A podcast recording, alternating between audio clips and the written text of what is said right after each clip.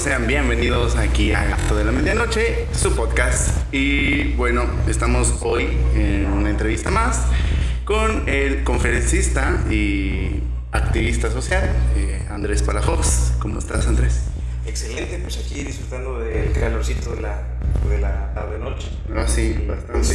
Pues listos, más que listos. Muy bien. ¿Cómo, cómo es este clima? Es bastante interesante aquí en el, en el estado caribito.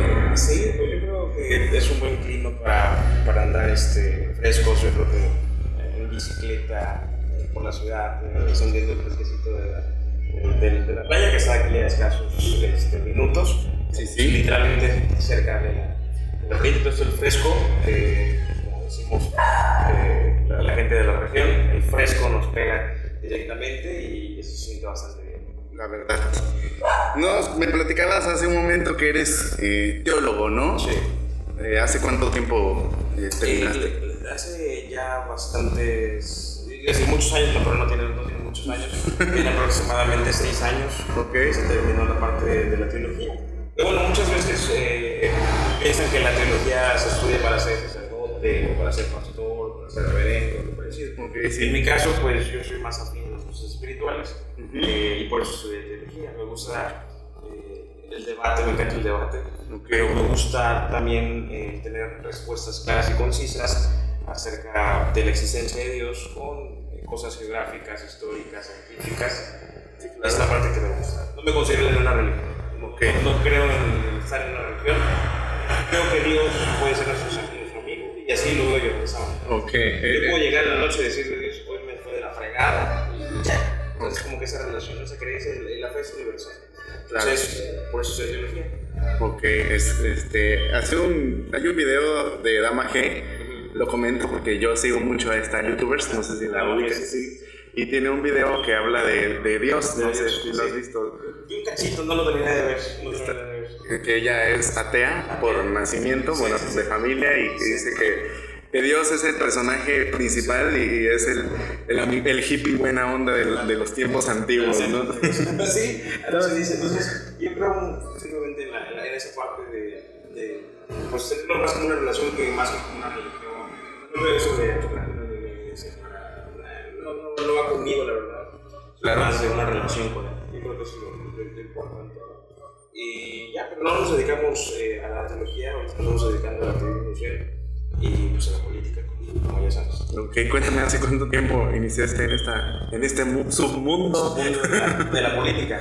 Eh, pues fíjate que desde que era chamaquillo, desde los 4 o 5 años, pues mi familia eh, llegó aquí a Playa del Carmen en 1980. Ujú. Aquí abrieron su primer negocio, una taquería de comida regional, cochinita pibil, pavo relleno negro. Ah, ya, sí, claro. Y luego abrieron otro negocio, este, ahora es Electra, Oh, este, se llamaba El Paisano. Actualmente siguen dedicándose a la comida regional, pero a mí nunca me ha gustado eh, dedicarme a la, a, la, a la parte de la gastronomía. ¿no? Muy cansado, pero respeto mucho porque mucho tiempo eh, pues, vi cómo era el trabajo Sí. y gracias a ello tuve educación, gracias a ello tuve este, pues, un techo y tuve comida, pero no es lo mío. No, no es lo mío, no, no me gusta la gastronomía para nada. Pero me gustan las cosas sociales y las cosas sociales me llevaron al mundo de la política. ¿no? Pero a pesar de, de ser eh, político, como muchos me llaman, yo creo que el ser ciudadano me llevó a pensar en que no podemos dejar el municipio en manos de esos políticos. ok. Lamentablemente terminé siendo político. Sí, sí, sí. Hasta la fecha no he tenido ningún cargo público, Ok. este, no he participado eh, en una elección popular, apenas lo vamos a hacer, si Dios lo permite, pero eh, lo quiero hacer con, con una eh, guía ciudadana. O sea, quiero que realmente los ciudadanos participen en esta contienda electoral y recuperemos a lo que yo le llamo mi eslogan, la libertad y la paz de nuestro municipio.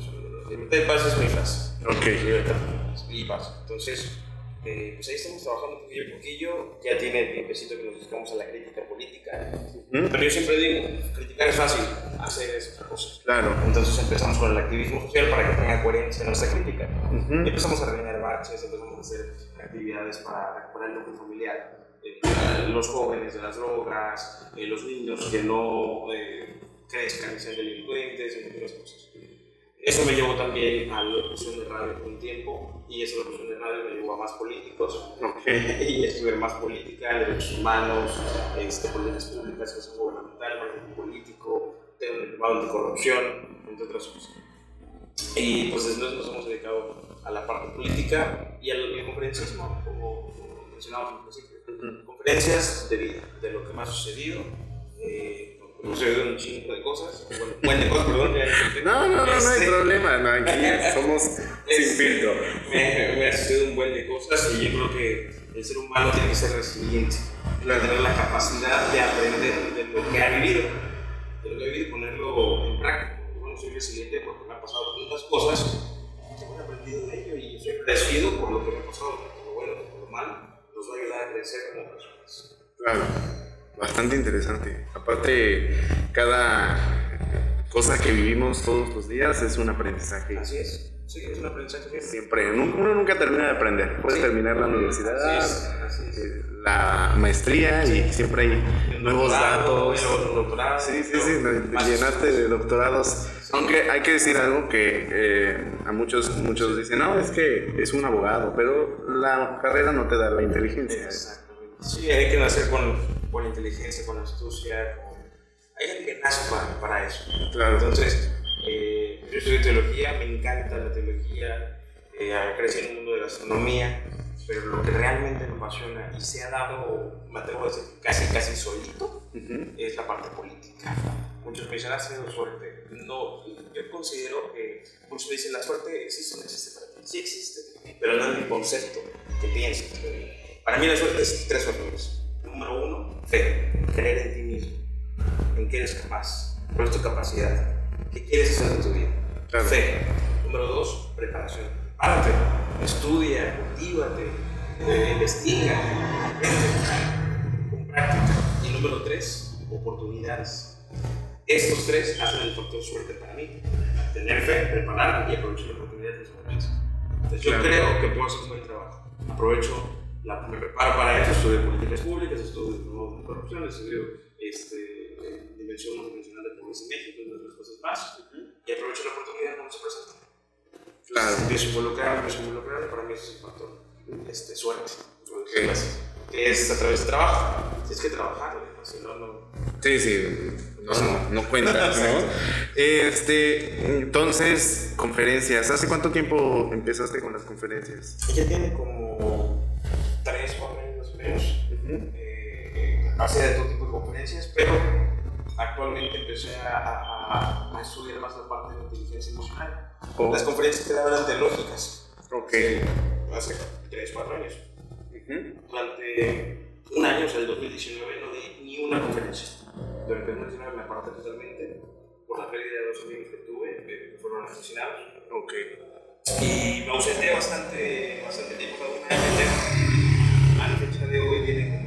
cuatro meses que nuevamente salí a la luz nuevamente y, y, salí fuerte, salí fuerte porque si antes me conocían mil personas, ahorita ya me conocen diez mil, por decirles. Entonces, esa ausencia fue el, mi, break, por decirles, un sabático, oh, de reflexión, de mucho aprendizaje. Eh, porque también mi vida corrió peligro en su momento justamente reflexionando, encontrándome con mí mismo. Encontré con un Andrés que ya no está estresado, un Andrés más relajado, un Andrés que tengo que ser yo mismo. Y si no le agrado a alguien, pues está bien, no soy grosero ni nada, pero no por eso no cambiar mi forma, mi forma de ser. Quiero demostrarme tal cual como soy, con mis defectos y mis virtudes. Yo creo que eso es importante, la identidad. La identidad y ser tú mismo. Tengo una frase que dice que es vivir tu día como si fuese el amando, amando, sonriendo, aprendiendo. Pues todos los días perdonas, todos los días amas, todos los días eres feliz. Y aunque te estés llevando la chingada la fregada, lo que yo te les llamar, tienes que sonreír. No te queda otra, no te queda otra, no me está llevando la chingada, pero ¿qué gano? ¿Qué gano con estresarme? ¿Qué gano con, con ponerme triste? ¿Qué gano con ponerme mal mejor? Aprendo de esto, claro. sonrío y me muevo, y soy para allá.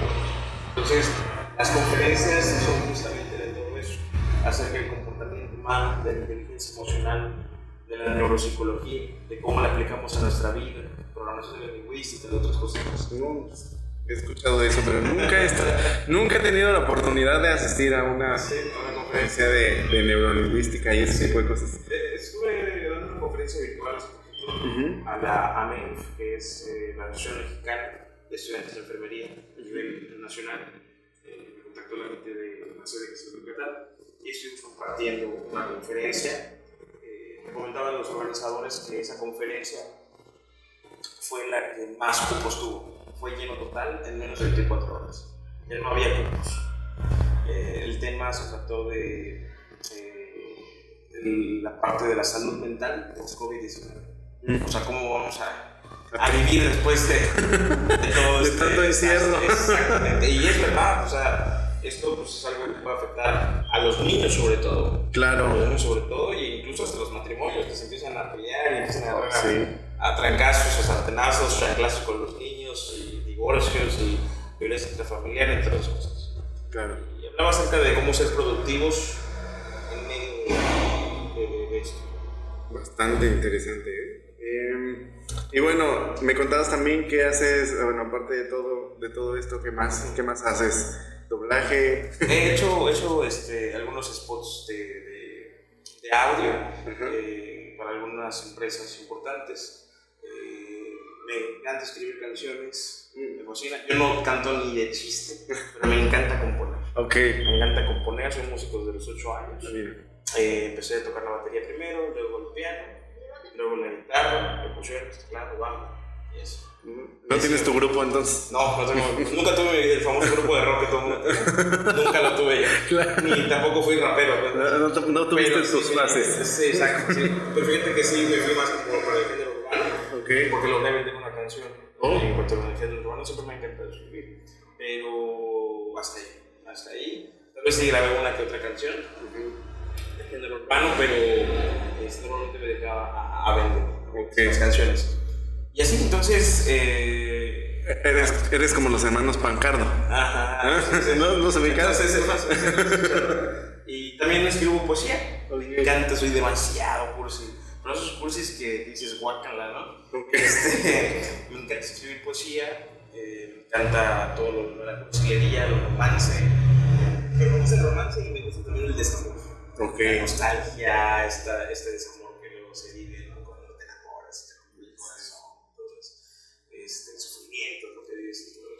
Y me encanta escribir, exactamente, me encanta escribir poesía eh, acerca de, estos temas. Eh, hay un libro ahí que se va a publicar que se llama Lo hermoso de la vida, okay. con librerías Gandhi, y eh, tiene aproximadamente como 427 páginas. Son puros poemas y escribo algunos consejos de vida, escribo algunas experiencias.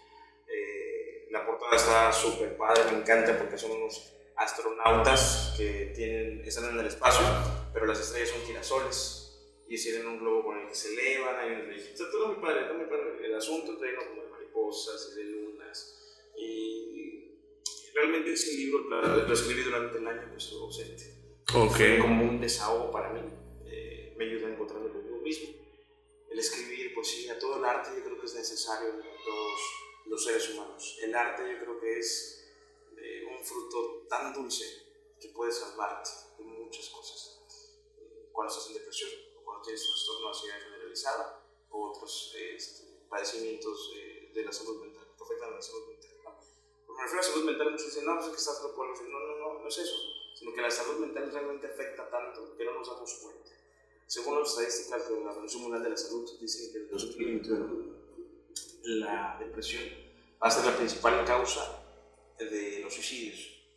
Y va a ser una enfermedad, porque la depresión es una enfermedad, no es un estado de ánimo, la depresión va a ser la principal causa de muertes en el mundo, superando las muertes eh, por infartos, o por cáncer, o por otras cosas. O por COVID. O por COVID. Entonces, realmente la depresión es un tema serio, es un tema delicado.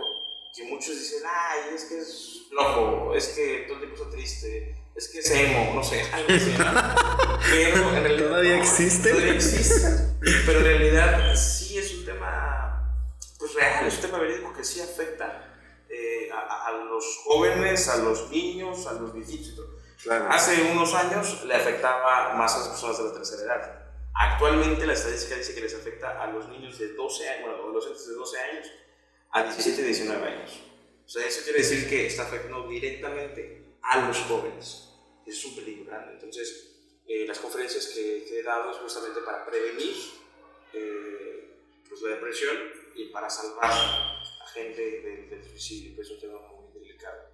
Y eso es lo que, lo que he estado platicando y también acerca de, de vivencias de vida, este, porque pues hay un buen de vivencias de vida que te puedo contar que no terminaríamos, este, pero sí, sobre todo por eso.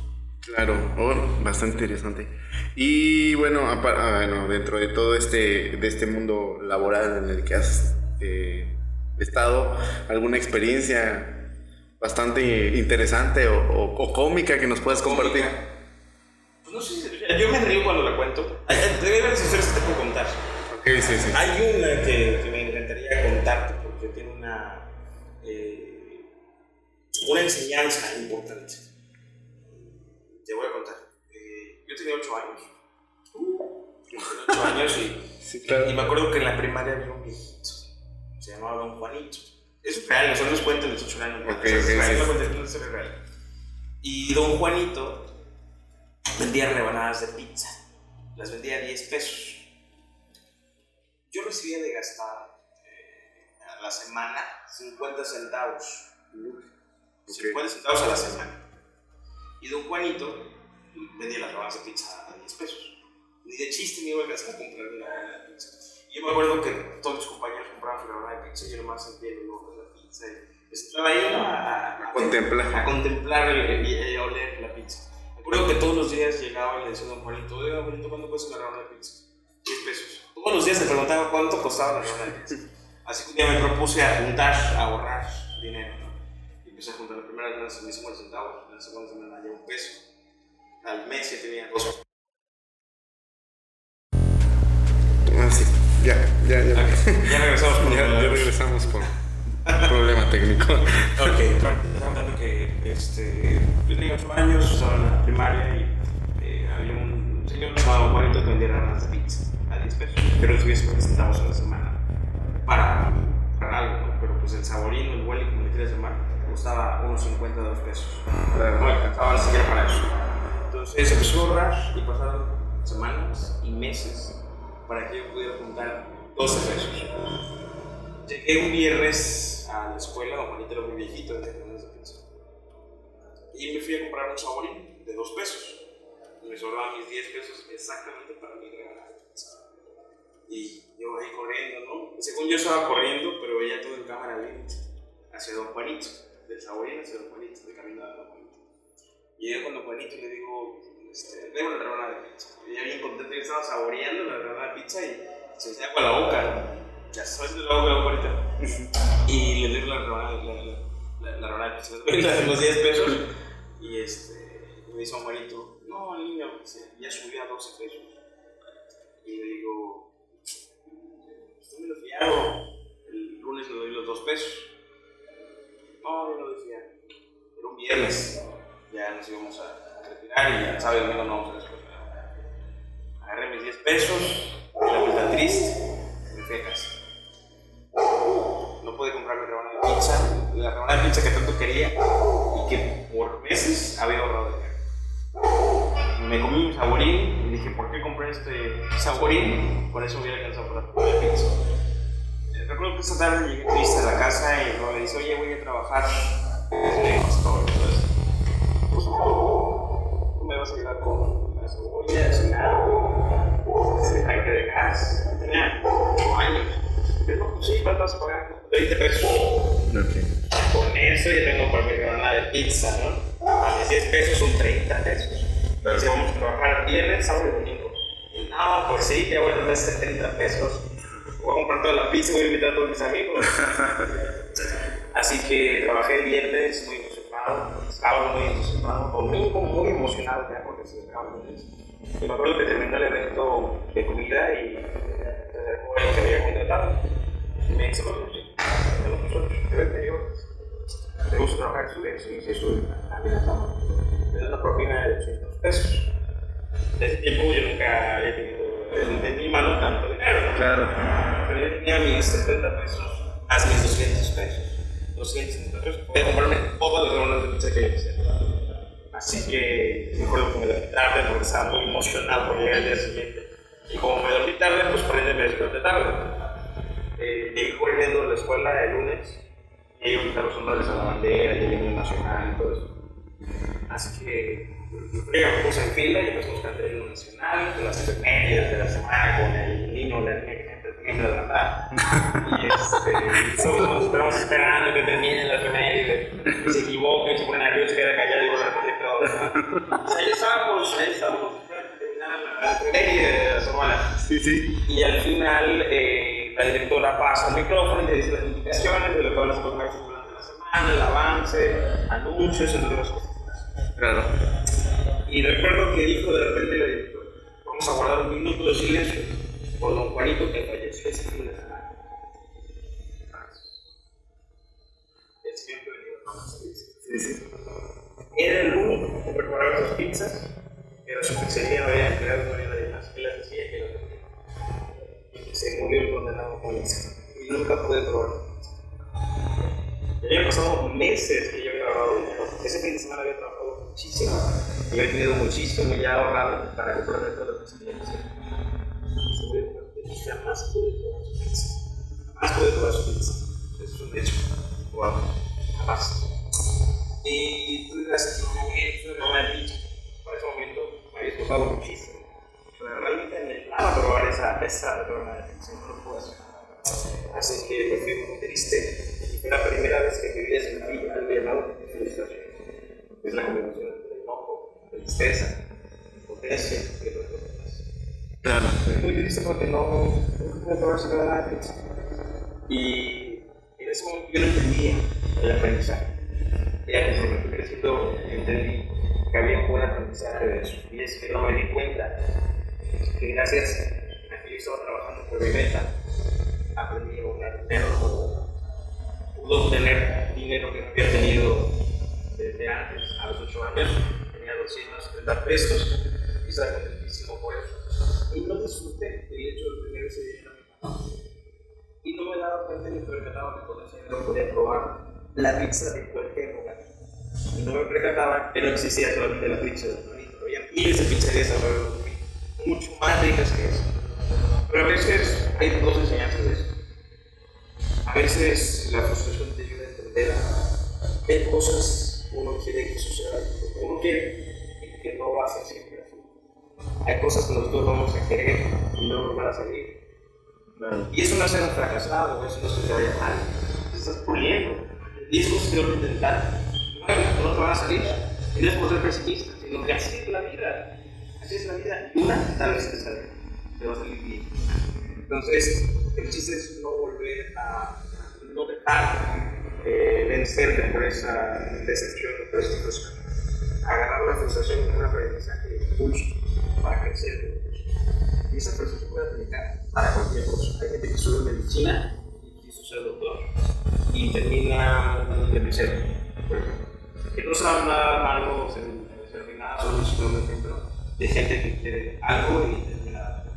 ¿no? Los doctores, por ejemplo, los doctores quieren tener su propio consultorio, un hospital super padre y terminan, por ejemplo, el doctor sin. Sí, sí, sí. Y puede haber una frustración ahí, porque se esforzaron seis años en estudiar la medicina, se rompieron la torre, ahí, ahí, ahí, para lograr el objetivo, y al final no resultó como ellos quisieron.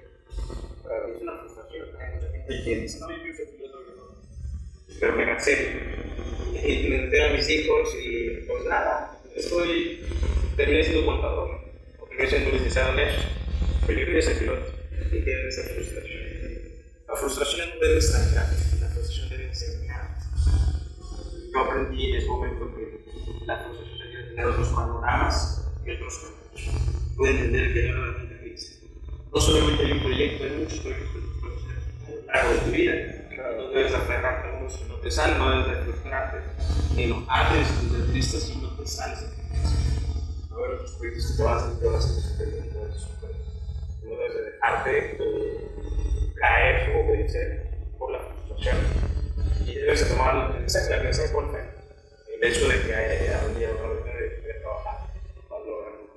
pesar de que no pude tener esa Entonces, eh, esa historia significa muchísimo. Me puse a contarla. Porque a mí se reía y todo, ¿no? Y era triste. Qué triste caso, ¿no? Este, pero a mí cosa más dulce que tristeza. Cosa tristeza, ni cosa tristeza, porque pude aprender tristeza, pues no, bonito, que se me tema. Pero, pero, risa, porque dije, órale, aprendemos de las cosas de la vida. Y eso es muy importante. Aprender pues, este, contar miles de historias que me han pasado. Que desde niño empecé a analizar cómo se vivía. Entonces, yo realmente siempre he tratado de aprender todo lo que sucede, sea bueno o sea aprender, aprender, aprender y agradecer. Siempre estoy agradecido con lo que haces, con lo que vives, no perder en ningún momento el sueño, si te vaya bien o hasta te vaya mal. Y digo bien porque cuando estaba bien no pierdes el suelo. Y digo mal porque cuando te va mal, a veces se te olvida lo que vales, se te olvida el amor propio.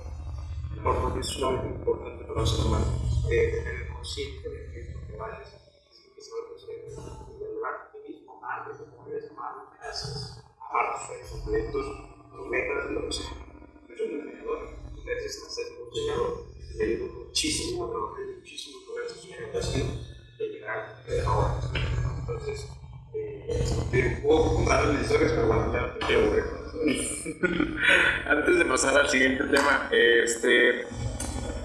serie, película que estés viendo? Esa es una pregunta obligatoria, yo siempre hago. La serie favorita ahorita es eh, The House in la maldición de Hill House. Mm. En español en inglés La maldición de Hill House. Esa serie me fascina, me encanta. Ya la vi siete veces. De Netflix, ¿no? De Netflix. Es muy buena. Eh, es, un, es eh, una película, es una serie, perdón, de, de, como de terror. Sí, drama de terror. Pero no es tanto terror, es más como drama. Sí, es sí. más como drama. Me encanta por las sensaciones que te hacen sentir, por cómo describen, son muy poéticos para describir las cosas, por el final yo la recomiendo bastantísimo, bastantísimo, bastantísimo. Eh, y de película hay una eh, un poco fuerte que se llama Madre, no es de terror, eh, mm. es un thriller psicológico con Jennifer Lawrence. Exactamente. Madre, me encanta porque tiene un significado muy padre.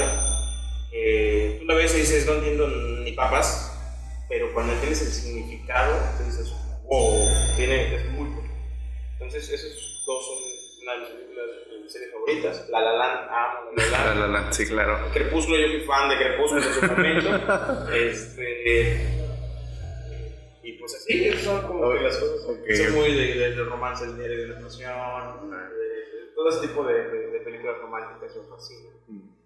Muy bien, muy bien, muy bien.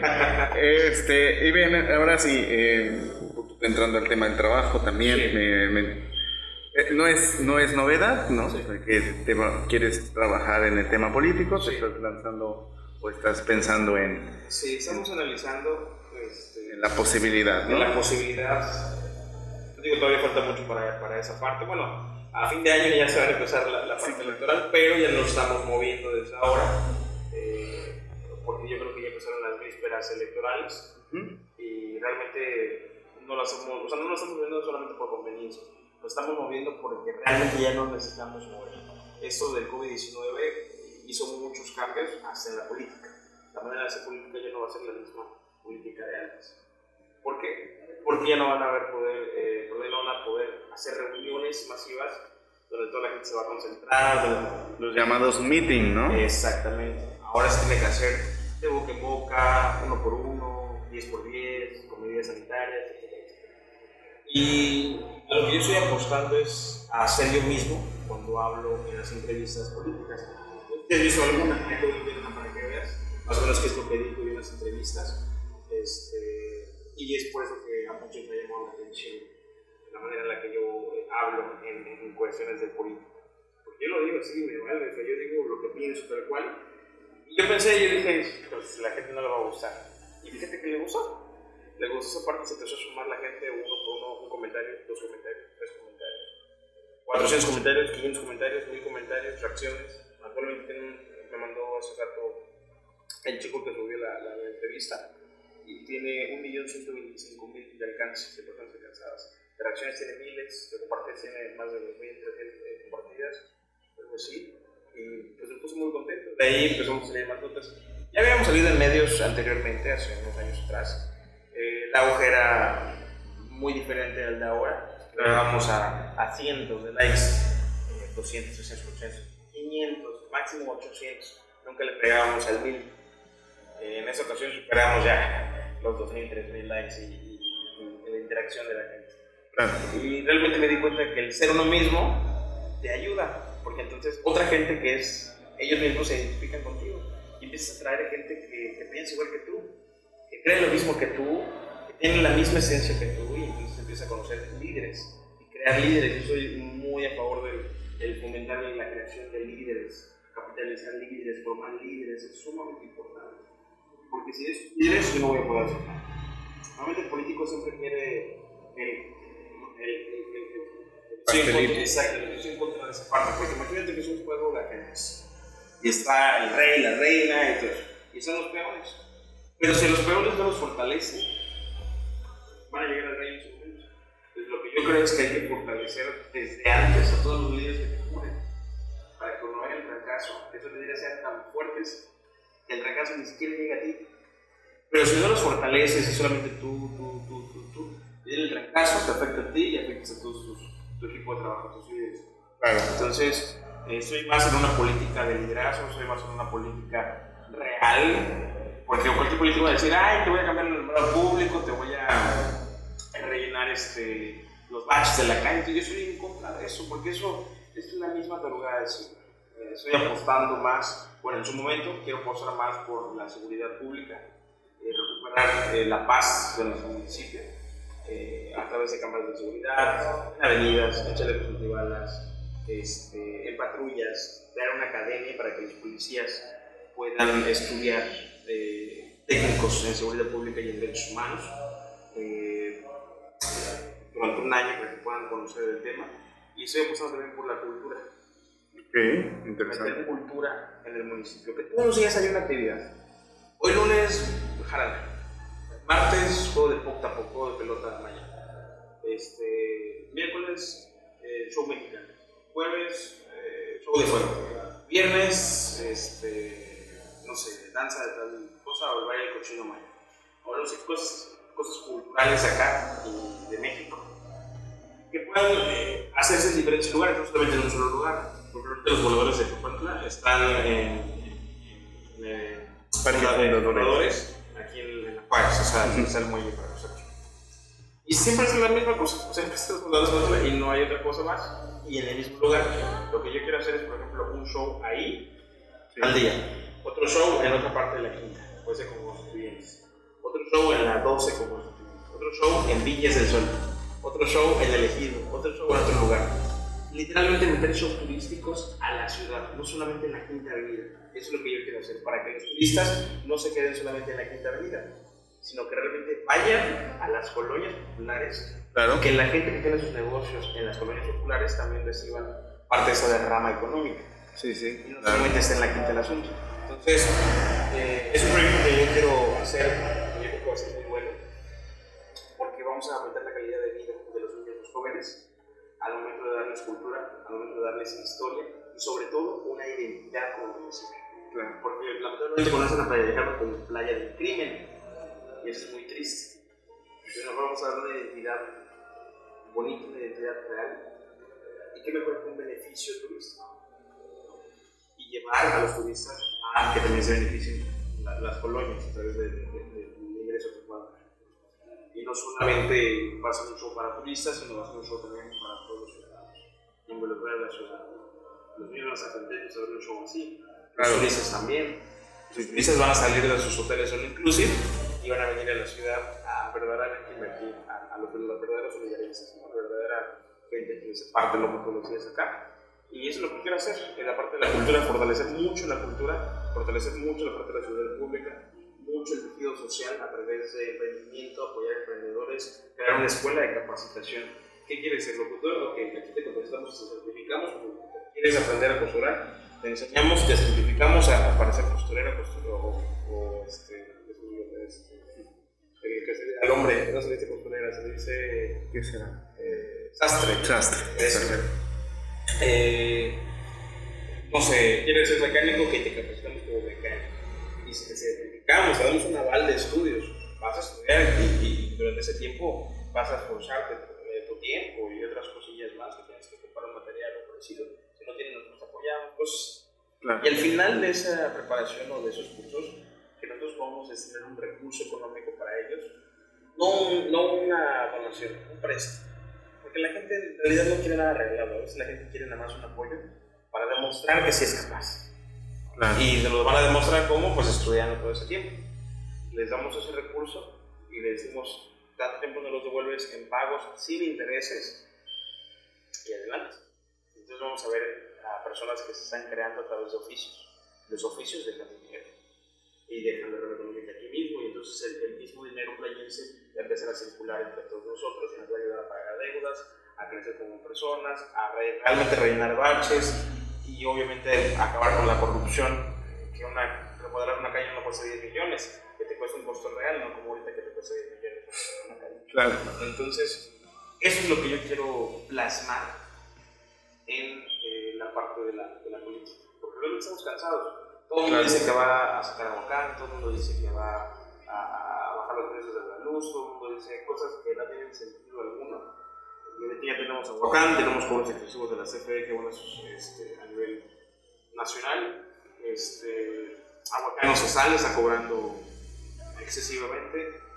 Eh, ahora tenemos centímetros, el sargazo sigue afectando. O sea, hay muchas cosas que realmente no quiero tocar esos temas porque son los temas de siempre de todos los políticos que van a regular la colonia en Colosio.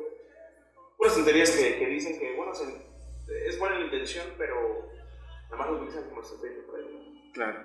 Yo realmente me quiero enfocar a algo que realmente se necesite, que beneficie realmente, son políticas públicas sólidas y efectivas que beneficien a todos los solidaridades. A todos, Puerto Venturas, Puerto Maya, Cristo Rey, Villas del Sol, aquí en el Ejido, la Operación, todo Playa del Carmen y todo el municipio de Solidaridad, que bueno, la cabecera es aquí del Carmen, pero es, es por Mayas, por Aventura, es por... Claro. ¿Cómo es? Interesante. Hablo mucho, ¿eh? no, está bien. Volvemos a un pequeño espacio musical y regresamos.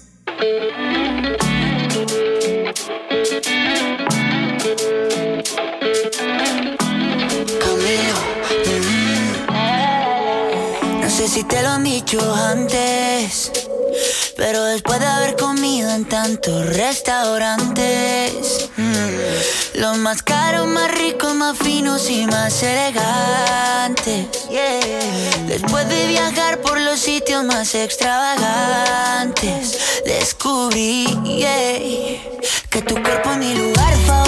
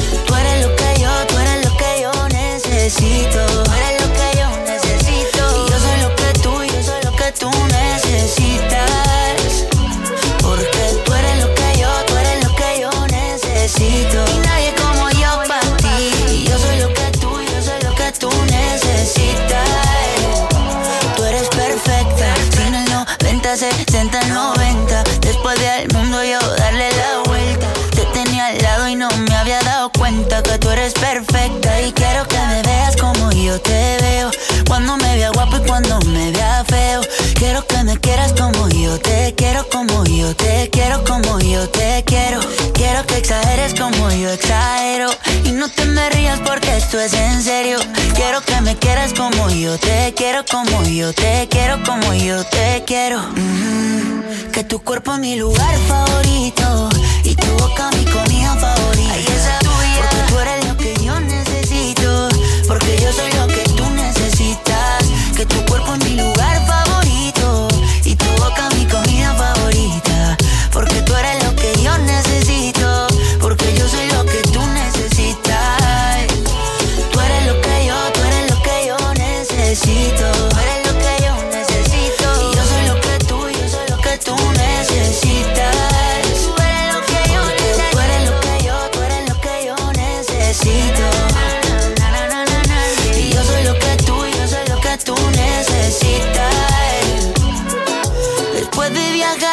sitios más extravagantes. Descubrí qué cosa, descubrí cosa es. Que tu cuerpo es mi lugar favorito y tu boca mi comida favorita.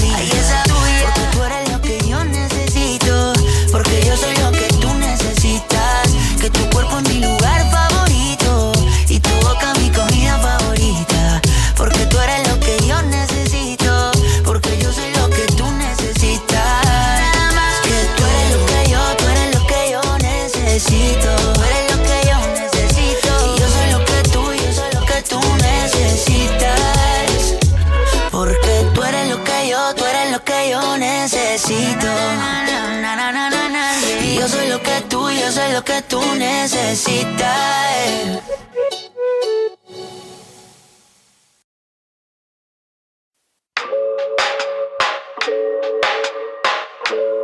Camilo, mm, yo no sé de poesía ni de filosofía. Solo sé que tu vida yo la quiero en la mía. Yo no sé cómo hacer para no tenerte la gana que te tengo.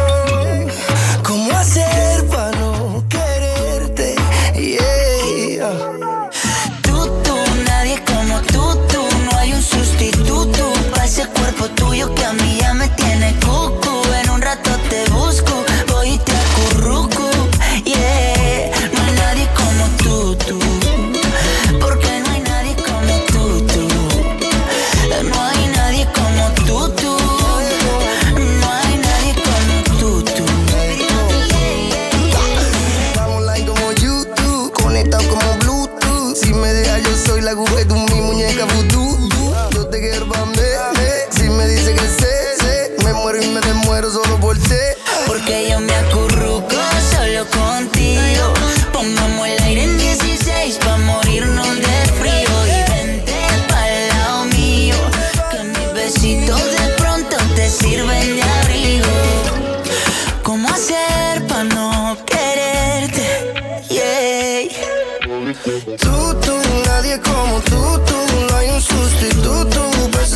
Tuyo que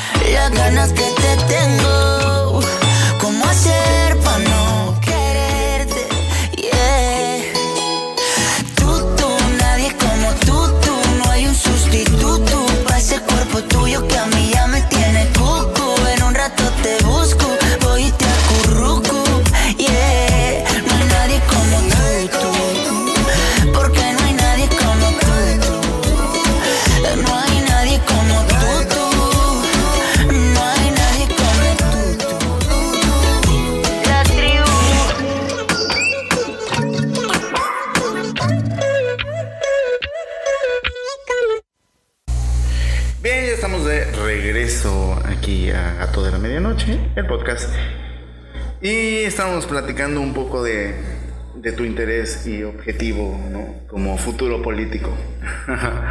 y bueno, este, vamos a pasar a una pregunta más, más personal, más este, íntima, ¿no? Em, ¿Dónde naciste? ¿Dónde creciste?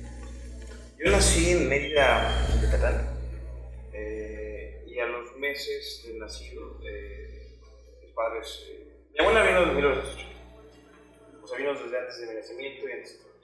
Pero eh, venimos ya cuando yo tenía pocos meses, venimos a la Universidad del Carmen. Entonces estuvimos mitad de tiempo acá, mitad de tiempo en Mérida, los cuatro años que ya nos quedamos acá un tiempo. Y, y así fui creciendo, fui creciendo aquí, también estuve otra vez en pues, un tiempo, estuvimos de aquí para allá, la verdad, los negocios de la gastronomía. Hubo un tiempo que, ya de plano nos quedamos acá para siempre, que fue la adolescencia. Eh, y desde entonces hasta la fecha hemos estado aquí en el Carmen, eh, pues viviendo todo. Entonces estábamos allí cuando yo recuerdo, estaba niño y veía que veníamos aquí elegido eh, a tu casa. Y las calles eran pues pura terracería, no había, no llegaba más de las 115. En el 115 era puro monte, no había nada, no existía nada atrás, era puro monte. No había otra cosa que elegido, el centro y la invasión de la colonia Colosio, que en ese tiempo era invasión. Sí, sí. La invasión empezó con literal ahí, con lonitas, con eh, velas, con cosas. Y aquí, aquí estuvimos. Actualmente mi familia se dedica a de gastronomía, te decía hace ratillo. Y yo me dedico a otra cosa que no Nada en que sea cocina. Ah, exacto, exacto. Este. Y bueno, esa es una pregunta bastante cliché, yo supongo. ¿no? Pero, pero hay que hacerla porque finalmente es, es una pregunta interesante que nunca termina de, de desglosarse. Claro. ¿Quién es Andrés Palafox? Andrés Palafox. Andrés Palafox yo lo considero como eh, una persona que yo diría de esa manera es una persona que quiere dejar un legado. Yo quiero dejar un legado. Ese es mi legado. Un legado bien. Un legado que mis hijos puedan tal vez leerme libros, tal vez ver entrevistas como esta y sentirse orgullosos eh, que ellos se sientan felices de quién es su papá, de quién fue su papá. Como todo ser humano tengo muchísimos errores, demasiados, creo que más de lo normal, pero quiero dejarlo. Andrés Fox es un- una persona que sueña, que trabaja por sus metas, que le gusta el concepto de, la- de tener una familia grandísima. Actualmente tengo dos hijos, un niño de 8 años y una niña de 2 años. Pero yo quise tener más hijos. O sea, yo- con cinco hijos yo soy feliz, porque apenas llevo dos. Este, eh, cree en el amor, Andrés Palafox cree en el amor, Andrés Palafox le encanta sonreír, le encanta hacer amistades, le encanta ser leal, le encanta confiar en las personas. Andrés Palafox eh, tiene temores y miedos como todos, pero se considera una persona resiliente. Resiliencia es la capacidad de soportar diferentes circunstancias y levantarse a pesar de que esté llevando la frega. Entonces, Andrés Palafox es resiliente. Andrés Palafox es una persona que te puede escuchar y con gusto te puede aconsejar y en su momento también recibir consejos. Ese es Andrés Palafox para mí, eh, que tiene muchas, eh, muchas fases en el aspecto de que él te puede hablar de política, así como que te puede hablar eh, de teología, así como te puede hablar de música, así como te puede hablar de cómo hacer tacos, así como te puede hablar de cómo limpiar un baño. Entonces, eso es lo que yo considero de Andrés. Andrés está en constante aprendizaje y que quiere dejar Muy bien, muy bien, muy interesante. Y bueno, eh, tu meta de vida. Mi meta de vida. Yo creo que en la parte amorosa, mi meta es eh, envejecer con mi compañera de vida, mi compañera. No digo compañera de vida, me gusta decir compañera eterna. Yo creo mucho en la eternidad, creo mucho en la existencia del alma. Creo que el alma es eterna, el cuerpo muere, pero el alma no. Entonces, eh, meta es eh, vivir con mi compañera eterna, de muy viejito, chuchulito, como decimos por acá y leerle mis poemas a, a mi viejita, ¿no? estar en, en una de esas eh, sillas grandes, eh, amplias, como un columpio, Ah, sí, grande, sí. de madera, en una casita de madera, en una playa fría, pero lejana, donde no haya nadie. De esas playas que tienen hasta montañas. Ujú, vaya, sí, sí, sí. Entonces, ahí se ve mi, mi, mi casita de madera y sa- salir, salir del columpio con mi viejita y leerle los poemas que le escribí. Eso es lo que yo quiero en, un futuro. Lo considero como un proyecto también de, de vida. Eh, número dos, eh, quiero tener muchos nietos. Así como quiero tener hijos, quiero tener muchos nietos. Y contarles mis historias y mis vivencias, tanto buenas como malas y las ridículas también. Eh, otro proyecto de vida que quiero es realmente también dejar un legado a los ciudadanos. Que Si Dios me permite en algún momento participar y hacer algo me encantaría poder dar un buen resultado a la gente que, que se lo merece. Realmente creo que como jóvenes podemos cambiar, porque te vas a sorprender la edad que te voy a decir que tengo. Ok. Este, ahorita porque tengo el cabello corto, me veo más joven.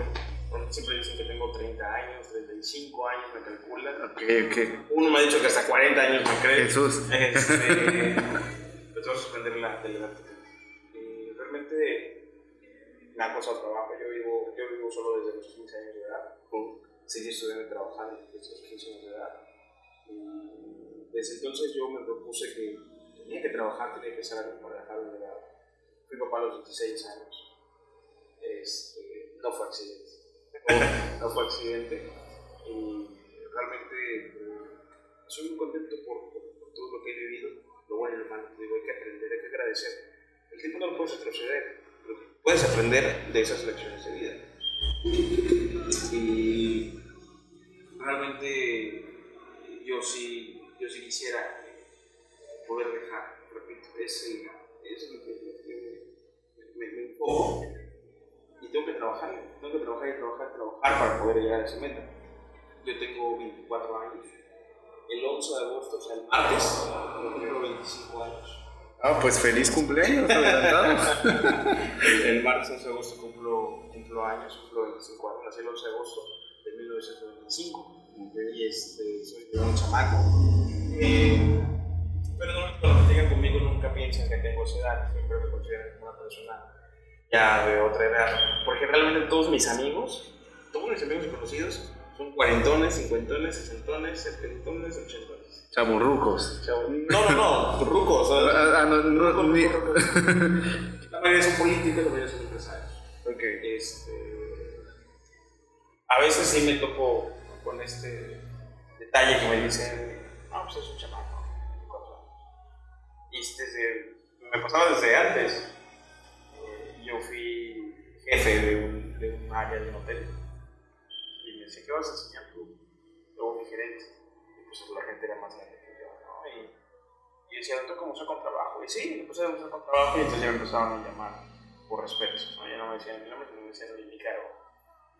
Y yo les decía, hay que demostrar lo que eres con, con, con trabajo, con lo que sabes, ¿no? Y realmente la edad nunca ha sido un problema, un problema para mí, todo lo contrario, considero la edad como algo bueno. Y me decían, oye, ¿cómo hacer política si eres un chamaco?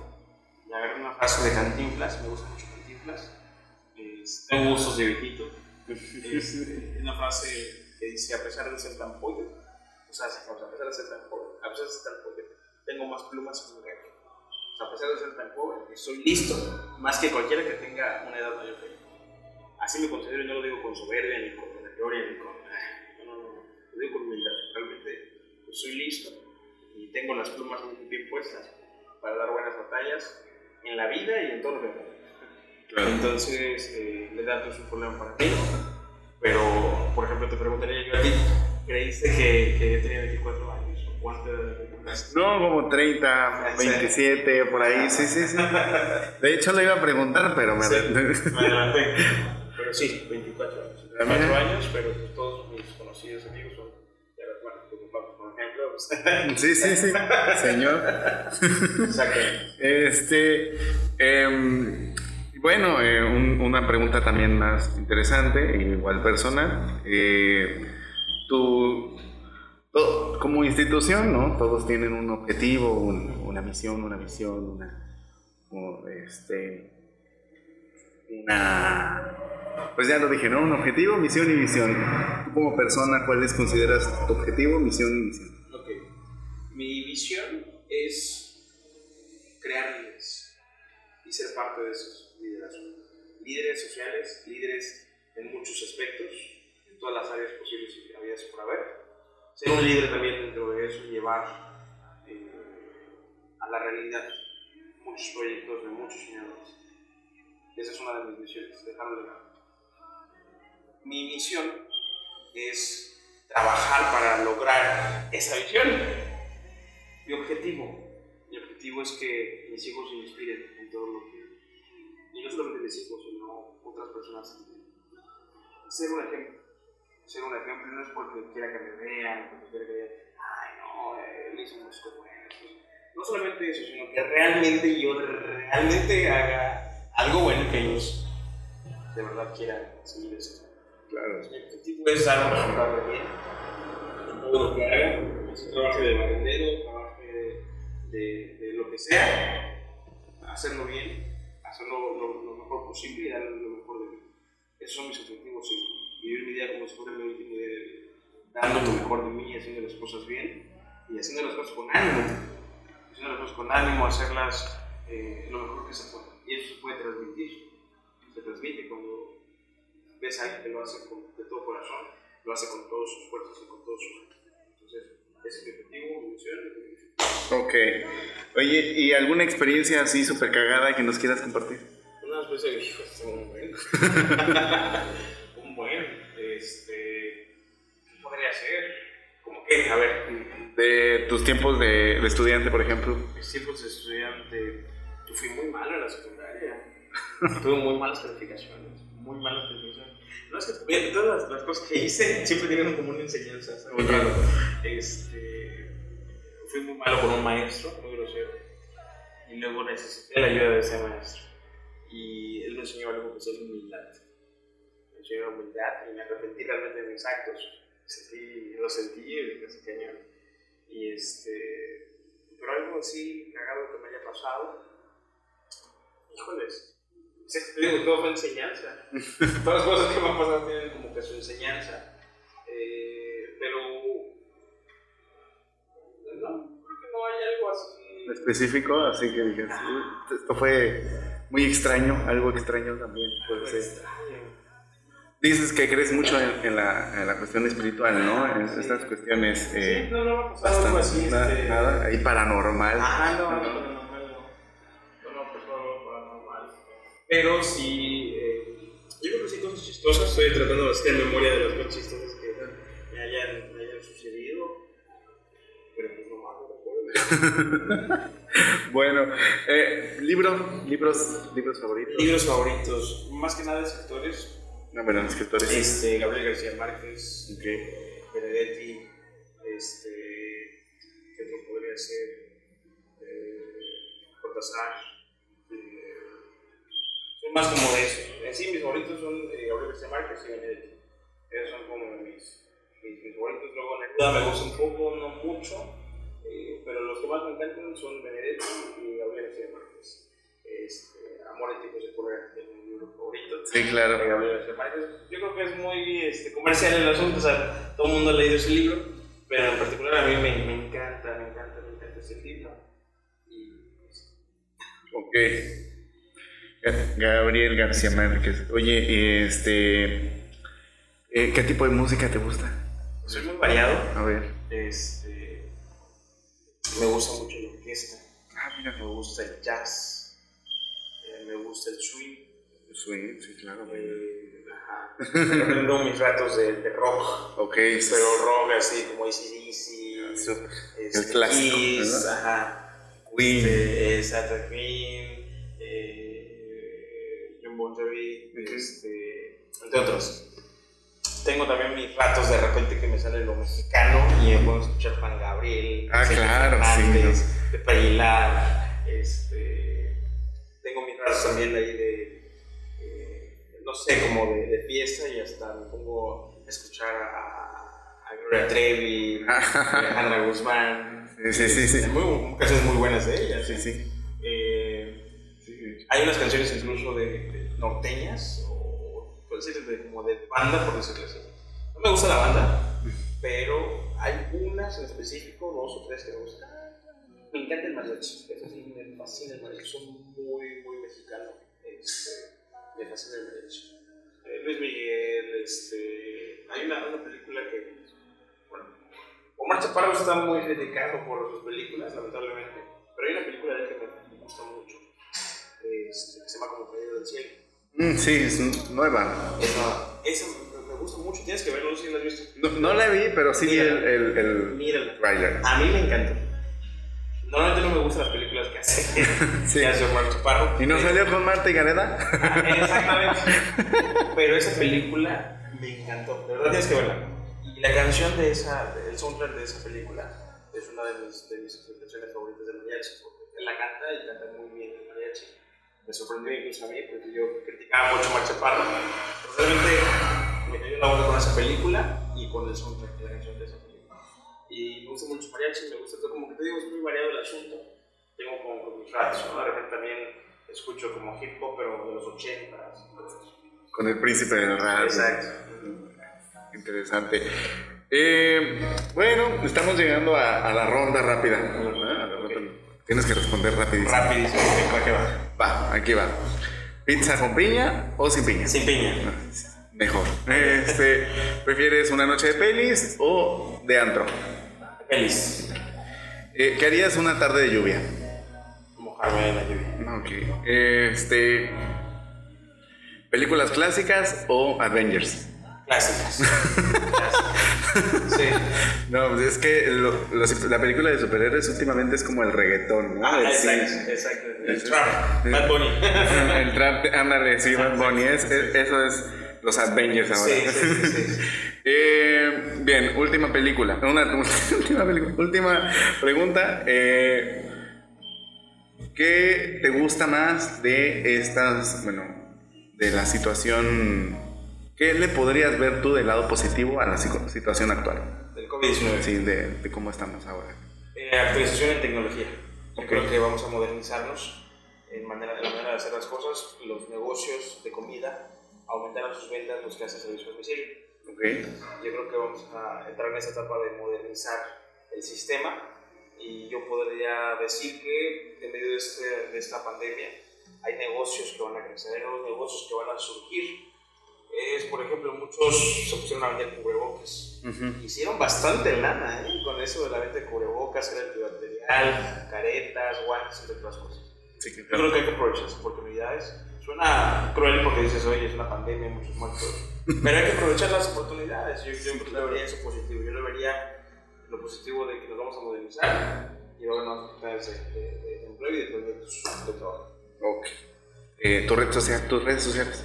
Mi red social, estoy en Facebook, Twitter, Instagram y YouTube como Andrés Palafox MX. En todas. Bien. Así me. ¿Verdad o reto? Este, ¿verdad? Verdad. Ok. ¿Nos tienes que contar alguna verdad vergonzosa Ok. de ti? Algo que digas, uy, esto no quiero comentarlo, pero ni modos. A ver, a ver, ¿cuándo me puede ser ese, ese pensar una verdad vergonzosa? Algo que haya hecho yo. Ajá, sí, algo. Día me fui a otro país y no tenía cómo regresar. Ah, caray. Y regresé. Trabajé dos tres días y regresé. Así como, como ilegal, como... No, legal, Ah, sí. legal pues, pero no sé por qué no creo que se había gastado el dinero. No me acuerdo qué había pasado. Eh, Ni siquiera el continente americano era del otro lado. Ay. y regresé, pude regresar. Bueno. Este, no sé otra cosa, pero no se podría hacer. Ah, un día estaba caminando con eh, el sorroto y no lo había sentido. Y tenía un museo de colores. Entonces estaba caminando tranquilamente y todo me gustaba. Estaba Bueno, Eso es lo vergonzoso muchísimas gracias Andrés por la entrevista. No, gracias ustedes por la invitación y es un este, placer platicar contigo eh, y a través de tu audiencia, a través de tu podcast, te deseo mucho éxito. Proyectos que emprendas, seguro que te, vas a, te va a ir muy bien, tienes éxito para esto. Y esperamos que en su momento la vez platicamos. Claro, por supuesto. Anda. Muchísimas gracias y un gusto. Y ustedes ya saben que me pueden encontrar en mis redes sociales como Armi García M en Instagram y Armando García Manuel en Facebook y Twitter. Así que nos vemos. También sigan las redes sociales del podcast, El Gato de la Medianoche. Y pues nos vemos hasta la próxima. Muchísimas gracias por